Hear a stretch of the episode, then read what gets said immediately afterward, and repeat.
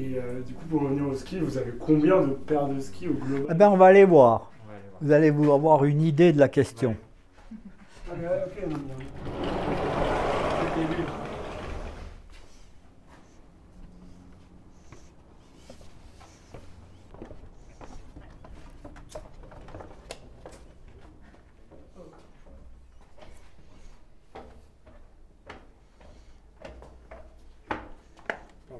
Ah oui. D'accord. Voilà. Alors les vieux skis sont là. Ouais, je suis au paradis. Bienvenue dans l'atelier de Papy Ski, aussi appelé Jean-Paul. Je vous le présente. Il est né dans la ferme de ses parents à Saint-Gervais-les-Bains en 1943, et il a toujours vécu ici, sur cette jolie pente face au Mont Blanc. Il exercé au cours de sa vie une multitude de métiers dans la vallée, gérant de magasin de ski, moniteur, restaurateur de ski chez Atomic, couvreur ou même préparateur de ski de kilomètres lancés. Et tout au long de sa vie, Papy a vu la Haute-Savoie se transformer. Et alors un jour, la ferme de ses parents doit être vendue, et il se retrouve face à l'immensité de sa collection de skis à stocker.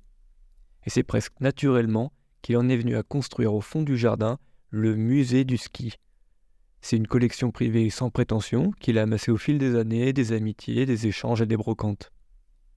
Aujourd'hui, la collection se compose de centaines de paires de skis. Ça va du ski alpin, de fond, de skating, mais aussi de kilomètres lancés, des premiers skis en bois aux skis paraboliques d'aujourd'hui, en passant par une myriade de technologies de fixation. Mais il y a également des monoskis, des squales, des engins de glisse tout genre, des pots de phoque, des bâtons et des photos d'époque. Mais je dirais que la richesse de cette collection réside dans toute la connaissance de Papy, enrichie d'humour, de prise de position, ainsi que 80 ans d'anecdotes, qui nous aident à comprendre le ski, son évolution, et qui d'une manière nous invitent à regarder la montagne autrement. Il vous ouvre aujourd'hui les portes de sa collection, vous raconte l'histoire du ski et n'oublie jamais de finir la visite par le médicament, la sapinette maison. Je m'appelle Julien et je vous invite à découvrir la collection de ski de mon grand-père. À travers ce projet, je souhaite partager cette collection avec vous et vous faire découvrir le ski, selon Papy Ski. Bonne écoute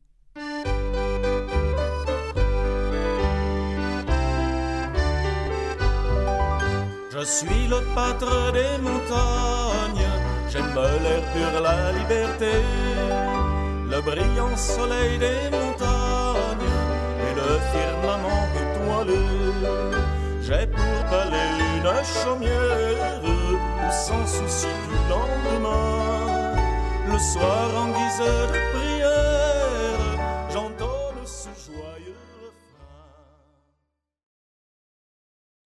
Aux États-Unis, ils ont toujours eu la culture des engins mécaniques. Eux, donc, euh, pas de problème, ils ont mis un moteur avec des chenilles et puis allez en avant. Ils ont fait des dameuses.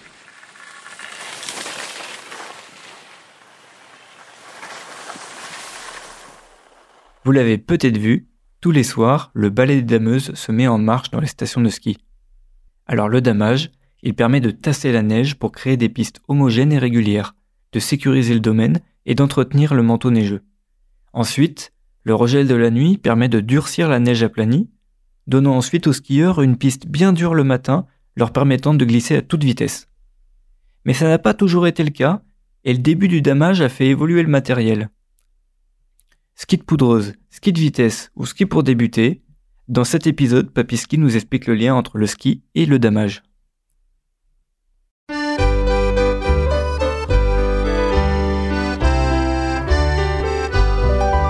Je suis le pâtre des montagnes, j'aime l'air pur, la liberté, le brillant soleil des montagnes et le firmament étoilé. J'ai pour palais une chaumière sans souci du lendemain, le soir en guise de prière, j'entonne ce joyeux refrain. Elle est où la clé? ici peut-être.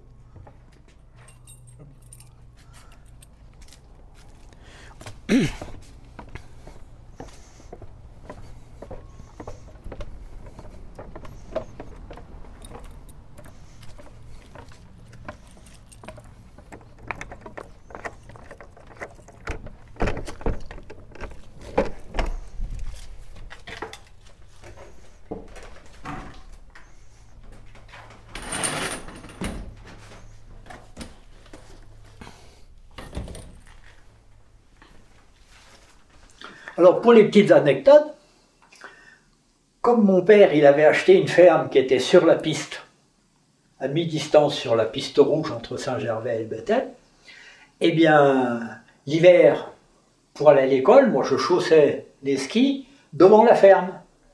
Je descendais jusqu'à la partie basse du téléphérique, je posais mes skis, j'allais à l'école.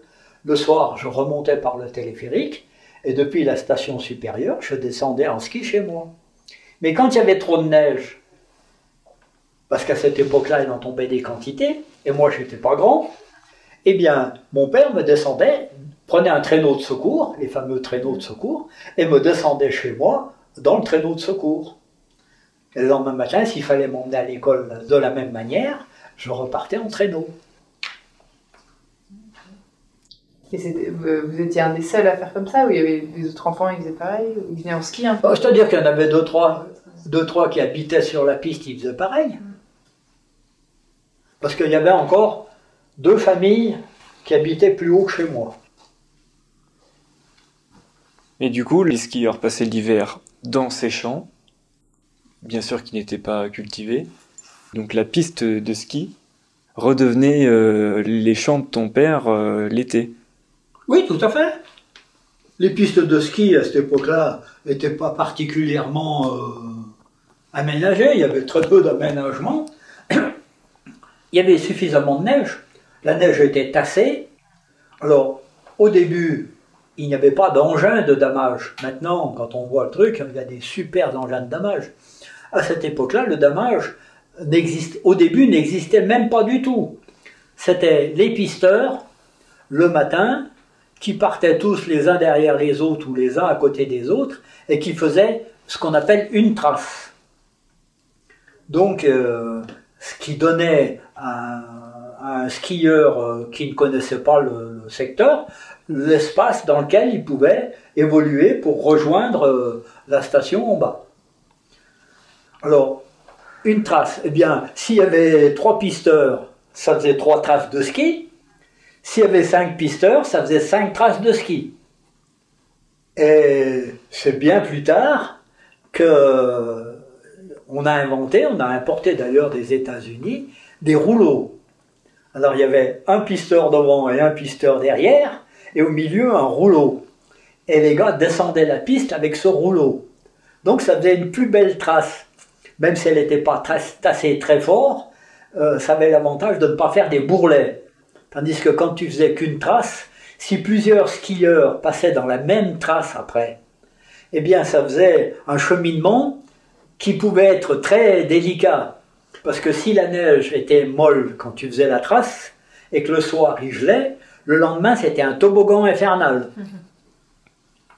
Tu glissais à toute vitesse dans ce truc-là, et puis ah, il y en a un qui faisait une sortie, et après tout le monde faisait la sortie à cet endroit-là, et quand c'était bien creusé, ça t'éjectait littéralement quand tu faisais le, quand tu sortais. Et donc euh, les rouleaux, ça a été un gros progrès au niveau du confort, si l'on peut dire. Parce qu'après, les gens skiaient sur une surface qui était déjà relativement plate. Alors, deux passages, un rouleau, il faisait 2 mètres, environ 2 mètres de large. Deux passages de rouleau, ça faisait 4 mètres. Ça permettait déjà d'évoluer, de faire des virages un peu dans tous les sens et de s'arrêter en restant sur la piste. Voilà, ça, ça a été un gros progrès. Et puis après, il y a eu les engins de damage à chenilles. C'est Émile Alès qui a rapporté, des- qui a fait venir des États-Unis les premières dameuses, parce qu'aux États-Unis, ils avaient déjà des dameuses. Aux États-Unis, ils ont toujours eu la culture des engins mécaniques. Eux, donc, euh, pas de problème, ils ont mis un moteur avec des chenilles et puis allez en avant. Ils ont fait des dameuses. Et donc, c'était des ces dameuses, elles étaient bien. Pour l'époque, c'était vraiment très très bien, mais dans les pentes fortes, elles ne pouvaient pas y aller ni à la descente ni à la montée. Les chenilles n'étaient pas assez larges, pas assez crantées, les dameuses pas assez lourdes, donc les quantités de neige importantes, elles partaient en, en glissade. Donc elles pouvaient damer que les pistes de pente euh, moyenne. À la montée, c'est pareil, elles ne pouvaient pas monter. Quand on voit les dameuses maintenant, euh, magnifiques, extraordinaires, on les attache au sommet de la pente avec un treuil et elles remontent sans faire glisser la neige elle remonte la pente, elle redescend de la pente sans du tout faire glisser la neige. Alors qu'une dameuse sans treuil, quand elle arrive au sommet d'une pente, à la descente, elle entraîne la neige, elle glisse, elle entraîne la neige, et à la montée, c'est pareil, elle patine, elle fait descendre la neige. C'est en quelle année, du coup, les dameuses euh, en Haute-Savoie? Les premières dameuses, ça a été dans les années 70, je crois. À peu près. 60. euh, Ouais, 70, c'est ça. Parce que moi, quand j'étais tout gamin, euh, les jeunes du ski club, eh bien, on était embauchés pour damer, pour aller faire la trace. Alors, on faisait des traces plus serrées parce qu'on était plus nombreux, mais pas tasser très fort parce que quand tu voyais des gamins de 30 kilos, euh, ça, ça tassait pas beaucoup la neige. Voilà. Et puis, pour les compétitions, ou les pentes qu'on voulait qui restent un peu plus stables pour faire du slalom, eh bien, on damait au- avec les skis au pied, mais en escalier, ski, une largeur de ski à la fois, en remontant ou en descendant euh, en escalier. Et les compétitions, grandes compétitions, les grands prix, on damait au pied, sans les skis, carrément au pied, pour que l'empreinte soit plus importante et qu'on arrive à tasser fort. Alors là, c'est pareil, on se mettait une dizaine de personnes un à côté de l'autre, et on montait une longueur de pied après une longueur de pied. Ça, c'était du sport, ça. Comme entraînement, c'était pas mal. Mais le, fait d'avoir des pistes damées, c'était un gros truc, c'était un bon truc. Moi, j'ai failli mourir quand j'étais gamin. Parce que le soir, j'avais pris la dernière benne à 7h30 et la neige était très croûtée. Donc il y avait des traces qui étaient dures, mais la piste n'était pas damée. Eh bien, en partant de la station du Bétel, je suis parti dans des traces comme ça, puis les traces, elles étaient entrecoupées en cours de route.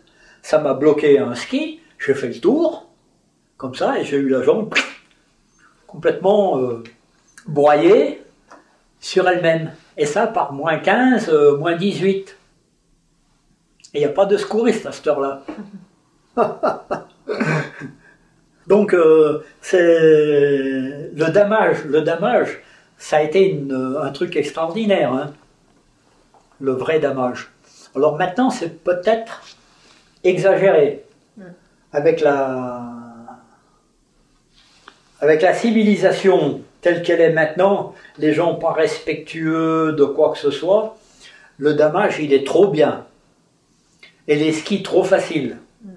Alors les gens vont trop vite, ne font pas attention, et maintenant, le grand danger sur les pistes, c'est les collisions.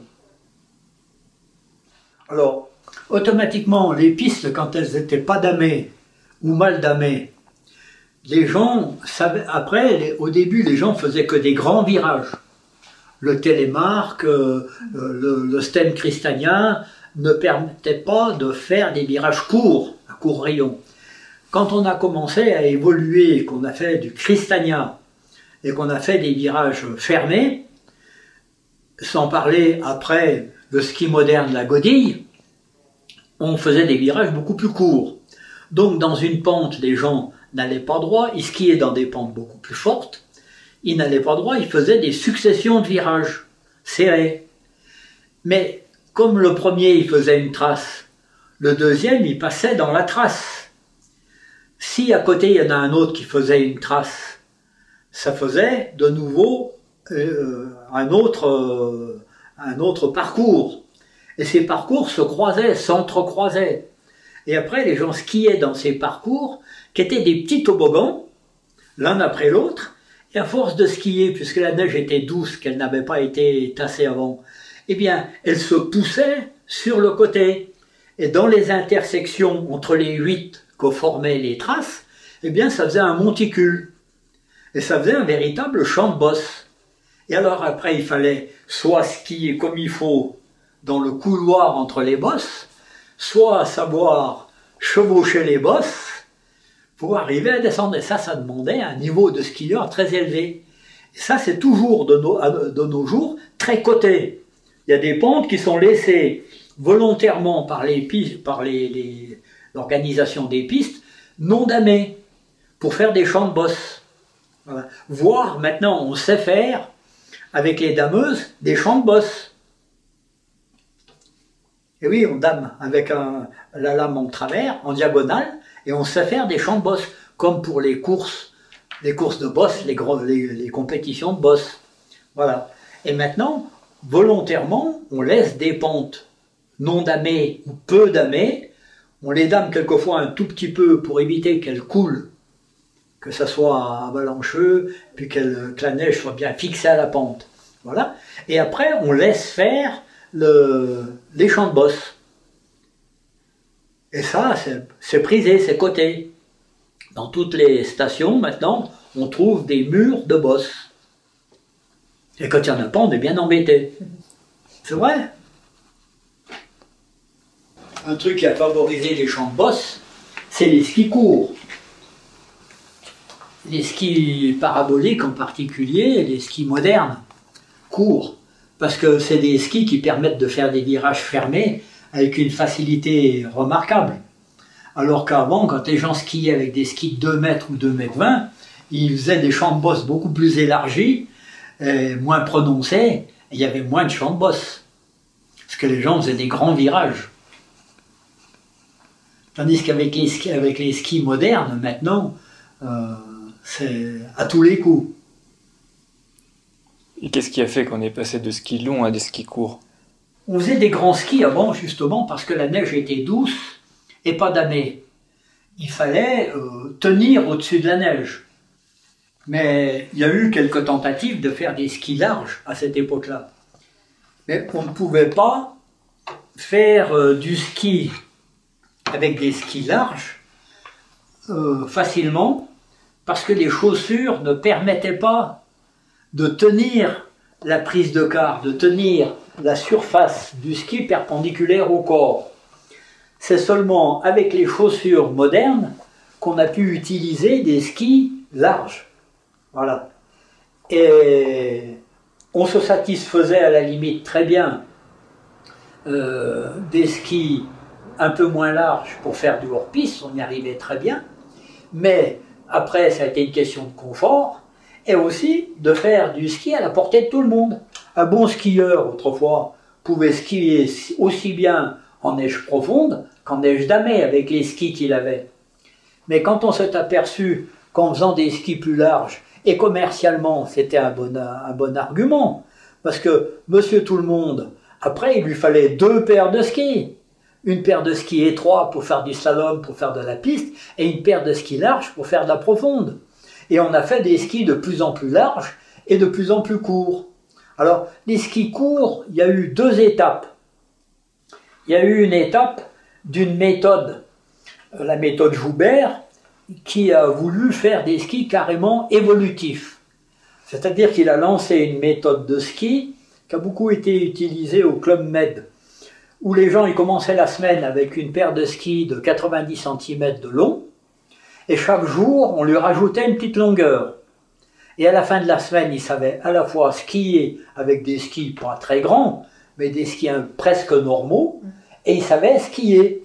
Alors, après, d'autres ont fait la preuve, les écoles de ski, qu'en utilisant une bonne méthode pédagogique, on arrivait très bien à apprendre à skier dès le premier jour avec des skis d'une longueur normale et d'arriver à la fin de la semaine avec le même résultat. Donc cette méthode des skis très courts a été abandonnée, mais il est resté un esprit des skis euh, compacts, des skis légèrement plus courts et légèrement plus larges. Et c'est les skis compacts qui ont évolué après en skis très larges, les skis de poudreuse qu'il y a maintenant. Et puis maintenant, en plus, les skis très larges, mais qu'on appelle rockers, c'est-à-dire qui n'ont plus le cambre des skis d'autrefois, où le seul la spatule et le talon appuyaient pour la stabilité. Maintenant, c'est le patin qui appuie et le reste sert juste à sortir de la neige. Donc maintenant, comme on dit, on peut faire des virages juste avec les oreilles. Mais malgré tout, pour avoir un bon ski de slalom, pour avoir un bon ski de vitesse, si vous regardez dans les compétitions de, de ski, eh bien, les skis de géant et les skis de descente, ils ont la même largeur et la même longueur qu'il y a 40 ou 50 ans en arrière. Bon, alors là, quand j'étais en train de monter l'épisode, je me rends compte qu'on n'a pas l'histoire de la jambe. Du coup, j'appelle le papy.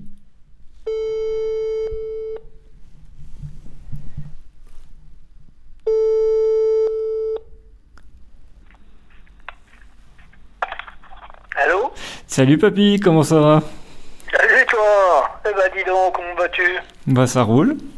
Bon, bah ça tant mieux. Alors j'ai une question. À combien? À 100 francs. Ah bon Euh, quand on a parlé euh, de ski, de pistes et tout ça euh, avec euh, quand Philomène était là, tu nous as raconté que tu t'étais vrillé un genou en haut d'une piste. Sauf Ah que non. C'est quand tu étais jeune, tu t'es vrillé, euh, tu t'es Oh, broyé un genou. Jambe, carrément, oui, pas le genou, la jambe. Ah, la jambe entière. Euh, Eh, Tu nous as pas raconté comment t'es redescendu, qu'est-ce qui s'est passé? Oh, alors ça, c'est une histoire un peu spéciale. hein. Euh, C'était le soir, donc il faisait nuit. C'est parce que j'étais monté par la benne de 7 heures. Donc une benne pour le personnel, pour les gens du bétail. Pas, pas, pas, euh, pas le service ordinaire. Voilà. Et puis à cette époque-là, la piste du BT, elle partait en direction, on dit le chalet de Grenoble, c'est-à-dire euh, un peu plus loin, là-bas derrière. Et on traversait quatre sapins, puis on, on arrivait de l'autre côté. Et un peu plus loin, eh bien, la neige était très croûtée. J'ai un ski qui s'est coincé dans un rail, et puis j'ai fait le tour. Donc j'ai eu la jambe cassée, mais complètement cassée. Euh, double fracture ouverte. Ah. Voilà. Alors, euh, euh, donc, et à 7 heures le soir, il n'y a pas grand monde sur la piste pour venir te chercher. voilà. Alors, il y a le père, le conducteur du téléphérique, Joseph, tous les soirs, il sort ses chiens, promener ses chiens, il y a des chiens de chasse. Tous les soirs, il sort promener ses chiens. Alors j'ai appelé, appelé en espérant qu'il sorte euh, promener ses chiens. Manque de peau, ce soir-là, il les avait déjà sortis avant, avant de faire la dernière benne. Ah merde, ok. Alors, euh, eh ben, j'ai dit, c'est un peu grave. Et puis quand j'appelais, ça faisait écho du côté du chalet de Grenoble. Donc je supposais que ma voix, elle portait mal en direction du bétail. Et il y avait une, il y avait une petite pente quand même pour remonter en direction de, du bétail. Et donc cette pente suffisait à, à faire euh, envoyer la voix de l'autre côté. Alors euh, je me suis, j'ai réussi à défaire ma fixation, ce qui était très difficile puisque la jambe elle était plus raide, elle, euh, elle tenait plus. Donc si je tirais sur le machin, ça, ça ouvrait pas. Donc il a fallu que je bataille un moment pour arriver à défaire la fixation, pour arriver à défaire mon ski. Et après, je me suis traîné comme j'ai pu, juste pour remonter sur euh, un peu sur la hauteur de cette, euh, de cette petite pente. Et là, au lieu d'appeler, j'ai sifflé. Parce que j'avais un copain d'école, c'est son père qui avait l'hôtel en bas, l'hôtel Gabriel. Et eux, ils rentrent, ils sortent, avait la ferme à côté, machin et tout. J'ai dit peut-être qu'il y a quelqu'un qui va sortir et qui va, qui va m'entendre. Et effectivement, c'est ce qui s'est produit. Lui, il est sorti de la maison. Et comme on avait une façon de s'appeler le matin, euh, quand on allait à l'école, on avait une façon de s'appeler un peu spéciale, notre coup de sifflet. Il a reconnu mon coup de sifflet. Il est vite allé chercher les autres qui les employés là-bas, Régis Guédon, donc un employé, machin, et il a dit, il y a Jean-Paul qui doit être en difficulté, il faut qu'on aille le chercher. Ils sont arrivés avec le traîneau des marchandises pour me, pour me récupérer, et ils m'ont récupéré. Oh là là, incroyable. Et, et ils m'ont ramené dans la gare du, du téléphérique. Alors là, entre-temps, ça avait gelé, il faisait moins 18 ce soir-là. Alors, entre-temps, avait gelé dans mon fuseau, les- le, le sang qui avait coulé. Ouais. Donc ça faisait un peu plâtre. Et pour, je commençais à être certainement un peu mal, tu vois, parce qu'avec le froid, ils m'ont mis sur la résistance un transformateur qui sert à régler le- la vitesse du téléphérique. voilà. Et là, je me suis bien réchauffé, si tu veux, mais quand ça s'est réchauffé, je t'explique pas comment j'ai eu mal. Hein. Oh là là, oui. Jusque-là, ça allait, j'avais pas trop mal, parce que avec le froid, ça avait engourdi. Mais alors là, je peux te dire que j'ai eu mal. Alors, je suis redescendu en téléphérique, ils ont fait une benne spéciale pour me descendre euh, chez le médecin. Mais entre-temps, mon père est arrivé parce qu'il était quand même monté à ma rencontre. Alors je sais pas comment il a été prévenu par les uns, par les autres, peu importe, mon père est quand même arrivé et ils m'ont emmené chez le, chez le médecin. Voilà. Ouais, bah, belle histoire, hein.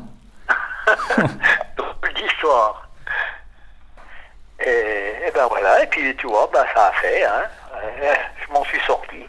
j'ai eu une bonne, je crois, je sais pas, une congestion pulmonaire, un truc, j'ai eu un coup de froid quand même, Ouais. vu le- la température. Enfin, tu vois, c'est, bon, euh, c'est, c'est le hasard, c'est les choses. Euh, on dit des fois les accidents, c'est grave, il t'arrive des mauvais trucs, mais tu as quand même quelquefois partout, souvent, un facteur chance qui fait que ce qui t'arrive, c'est moins grave que ce que ça aurait pu être. Eh ben, euh, belle chance, hein, ouais. Voilà. Bah, super. Eh bien, à très bientôt, tu me, tu me tiens au courant. Ouais. Et voilà. En attendant, amuse-toi bien.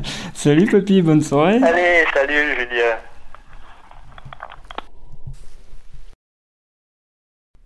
Et voilà. Merci pour votre écoute. La musique que vous avez entendue était Le Pâtre des montagnes de Jeannot Christina. Lio,